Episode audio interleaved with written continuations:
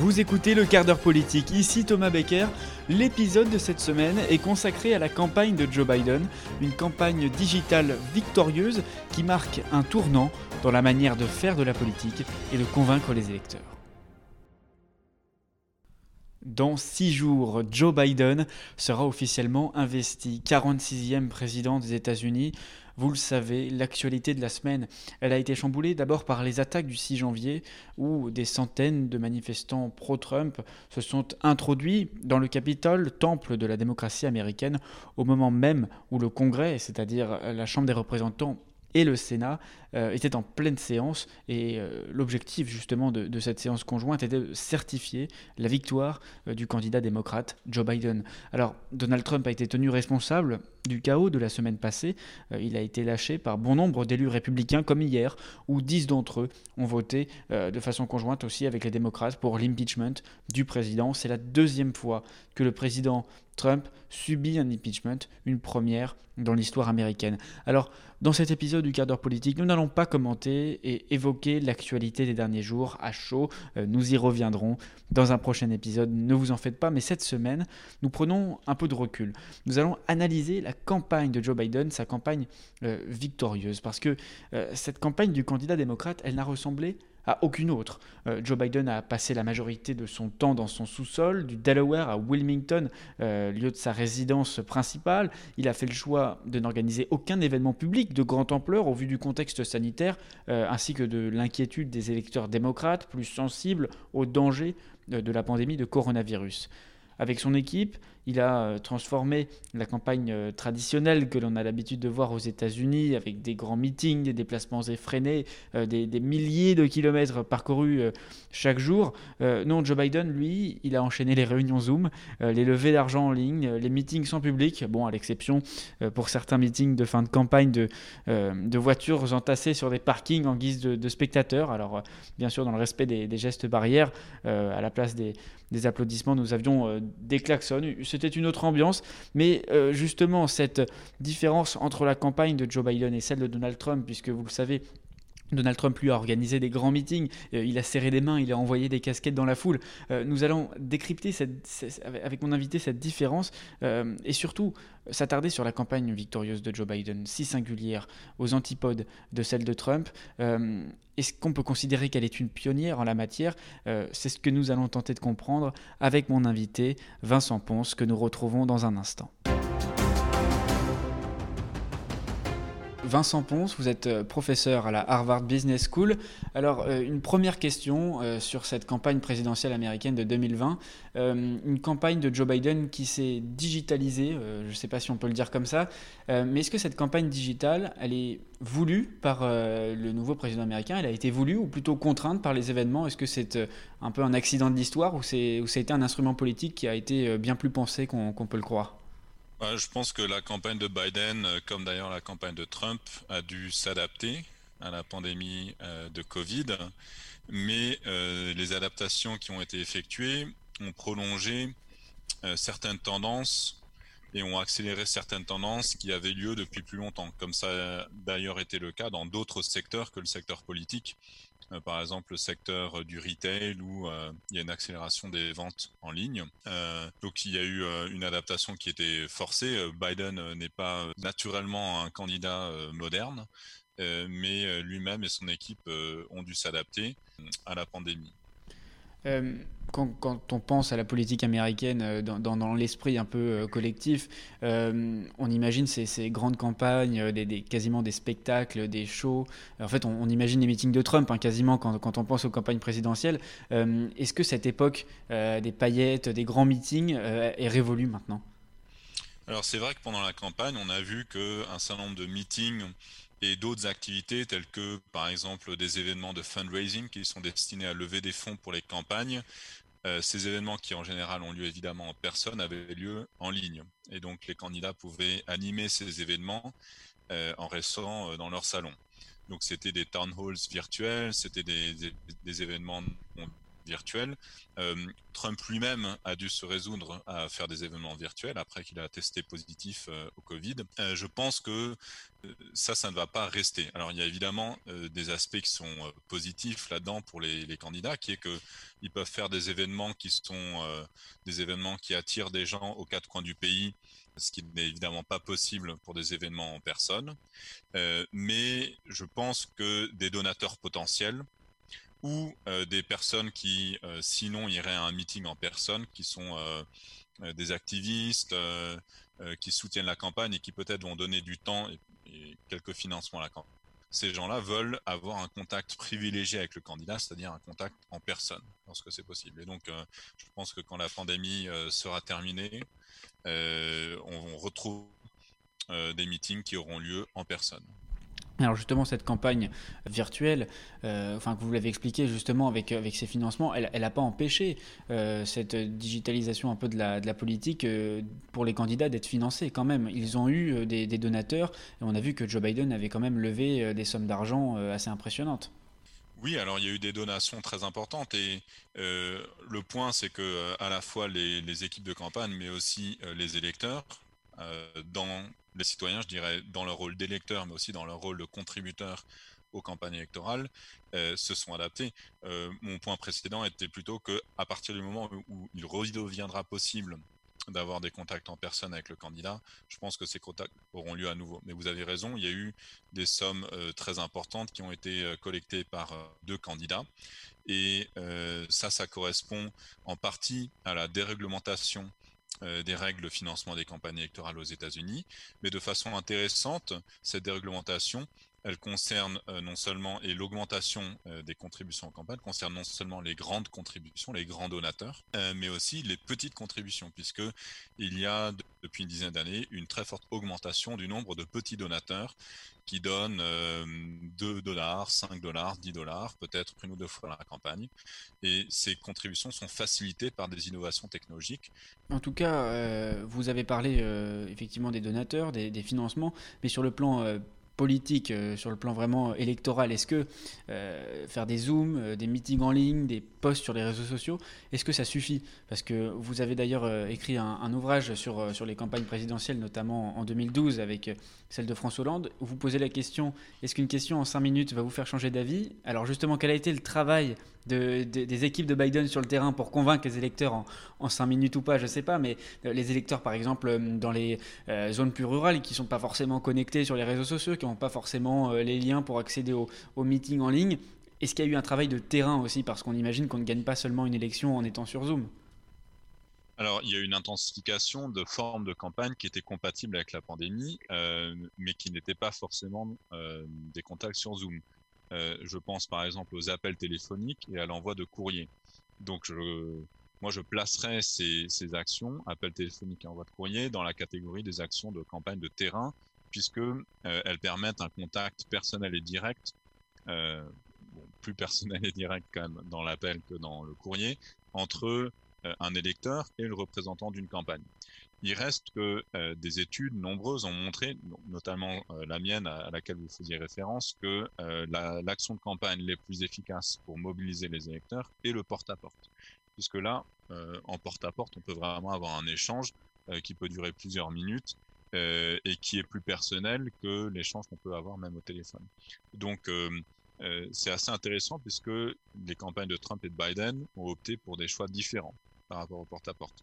Les Trumpistes, les républicains, ont fait beaucoup plus de campagnes de terrain, sont allés frapper à beaucoup plus de portes que la campagne Biden. Et à peu près un mois avant l'élection, il y a beaucoup de stratèges dans le camp démocrate qui se sont inquiétés de l'absence des activistes démocrates sur le terrain et qui ont donc encouragé le camp Biden à reprendre le porte-à-porte, ce qui a été fait dans les quatre dernières semaines avant l'élection avec les mesures de précaution imposées par le Covid. Donc euh, euh les gens frappaient aux portes, mais ils se tenaient quand même à deux mètres euh, de leurs interlocuteurs. Ils, évidemment, ils avaient des masques. Euh, S'ils distribuaient de la propagande électorale, ils le faisaient avec des gants. Ils pouvaient distribuer des masques à des électeurs qui ouvraient la porte sans masque. Donc, euh, les, les, campagnes ont réussi à s'adapter tant bien que mal à la nouvelle situation. Et à l'arrivée, on a eu un niveau de participation historiquement euh, élevé. Alors, juste un, mot sur le plan économique au niveau de, ces nouvelles formes de campagne. Euh, Biden euh, n'a quasiment pas eu besoin de, louer de salles pour faire des grands meetings, de se déplacer, de, payer l'accueil du public, la logistique. Donc on pourrait croire que que ces campagnes digitales euh, offrent aussi la, possibilité aux candidats de dépenser un peu moins d'argent. Mais euh, est-ce que c'est vrai? Parce que euh, quand même la, diffusion, le streaming, les, publicités, tout ça coûte cher, surtout aux États-Unis, dans un pays aussi grand, quand il faut ratisser aussi large. ça coûte moins cher ou ça coûte plus cher ce, ce nouveau type de campagne? Je pense que ça joue un rôle assez mineur dans le budget des campagnes, puisque euh, le budget des campagnes aux États-Unis est principalement consacré à payer des publicités. Pendant très longtemps, ça a été des publicités télévisées, et euh, dans les derniers cycles électoraux, on a vu une montée en puissance euh, des publicités qui ont lieu sur les réseaux sociaux, par exemple sur Facebook. Donc c'est vraiment 80-90% du budget des campagnes qui est consacré à ça. Les budgets qui sont consacrés à financer euh, euh, des, bureaux euh, à, partir duquel, à partir desquels on envoie les activistes frapper aux portes, ou les budgets qui sont consacrés à l'organisation des meetings sont bien plus faibles. Donc certes, il y, a pu avoir une économie sur ce plan-là, mais elle a été plus que compensée par l'augmentation qui a lieu d'année en année des budgets euh, alloués à la publicité. Euh, le, seul grand changement, c'est un rebasculement d'une partie des budgets alloués aux publicités télévisées et radiophoniques vers euh, des publicités qui ont lieu en ligne. Mais si on regarde l'argent levé par Biden, il me semble qu'il est de plus de 1,5 milliard de dollars pour cette campagne, ce qui est davantage euh, que l'argent levé par Clinton en 2016, qui était déjà, euh, il me semble, un record de 1,4 milliard. Et de même, Trump euh, a levé 1,6 milliard, ce qui est davantage aussi que le 1 milliard d'argent levé en 2016. Donc il y a eu cette année-là, comme lors des précédentes élections présidentielles, une augmentation des budgets des campagnes. Alors, on va essayer de se, projeter justement. Euh, est-ce que vous pensez que, les campagnes en ligne, comme celle de, Joe Biden, vont débarquer en France euh, dès la présidentielle peut-être euh, de 2022 ou quand, cette histoire du, Covid peut-être ce sera enfin derrière nous, on reviendra sur, sur une forme plus traditionnelle avec des meetings, des grands rassemblements? Ou est-ce que vraiment cette campagne de Joe Biden, qui en plus a été, efficace puisqu'il a, a gagné, peut-être qu'elle va devenir un modèle, s'exporter en France, non? Bah, je crois que, euh, en effet, il y a une forte diffusion des pratiques de campagne d'un pays à l'autre. Ça va parfois des États-Unis vers la France, souvent des États-Unis vers la France, mais ça peut aussi aller euh, dans l'autre sens. Et donc les innovations euh, qui ont eu lieu aux États-Unis, pour un certain nombre, seront transposées évidemment dans le contexte français.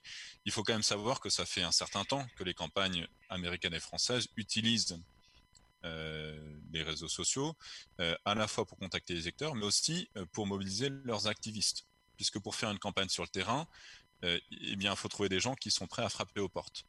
Et ce que la campagne Obama avait fait déjà dès 2008, c'était d'utiliser les réseaux sociaux pour identifier des électeurs démocrates convaincus, dont l'objectif n'était pas de les convaincre ou de les mobiliser pour participer à l'élection, pour aller voter, mais euh, l'objectif était de leur faire passer un stade supplémentaire et euh, de leur demander de passer un petit peu de temps euh, pour aller frapper aux portes d'autres électeurs ou pour appeler d'autres électeurs qui, eux, étaient plus indécis ou plus abstentionnistes. Et je pense que les campagnes françaises ont suivi de près la campagne Biden et que certaines des innovations seront retenues et seront appliquées également en France.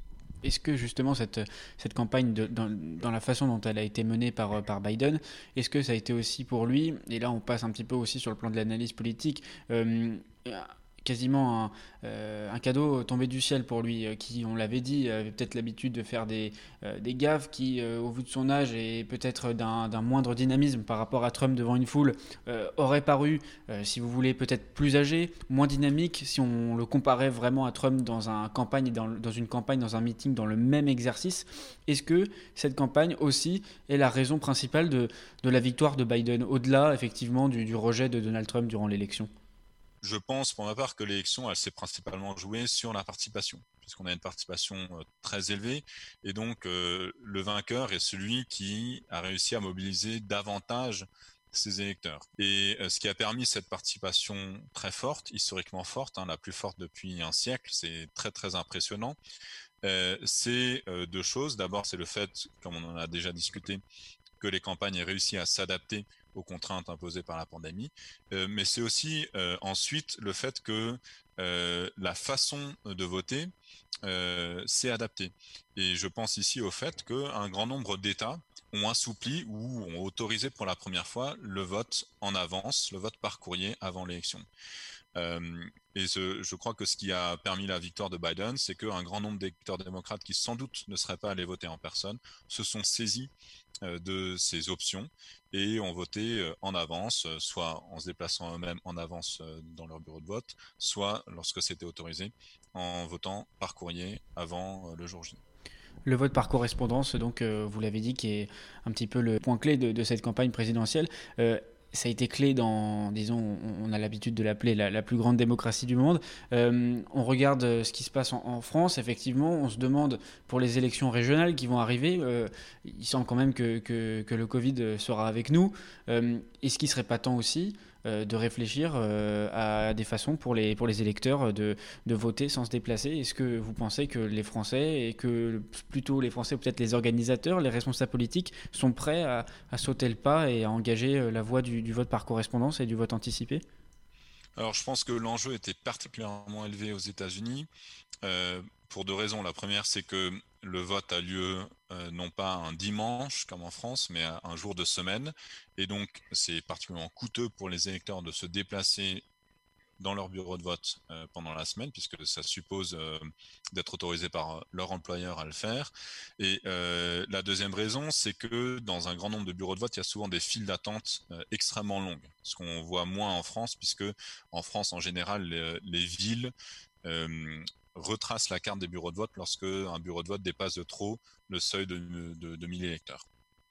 Il reste que moi je suis toujours favorable à des, à des, assouplissements de la règle de vote. On a vu lors des dernières élections, les élections municipales, on avait une participation qui était très faible, notamment chez, les électeurs les plus âgés, euh, qui prenaient un risque euh, significatif pour leur santé euh, en se déplaçant. Et donc, moi, je serais très favorable à ce qu'on expérimente et à ce qu'on autorise les gens à voter par distance, à voter en avance. il y a une forme de vote facilité qui existe en France et qui n'existe pas aux États-Unis, c'est le vote par procuration. Donc ça, c'est une, très bonne chose et ça permet déjà à des électeurs euh, de, voter euh, euh, sans se déplacer eux-mêmes. Mais je pense qu'on gagnerait à faciliter encore le vote, surtout sur des élections régionales sur lesquelles la participation est en général très faible. Eh bien, merci beaucoup Vincent Ponce pour ce, pour ce décryptage.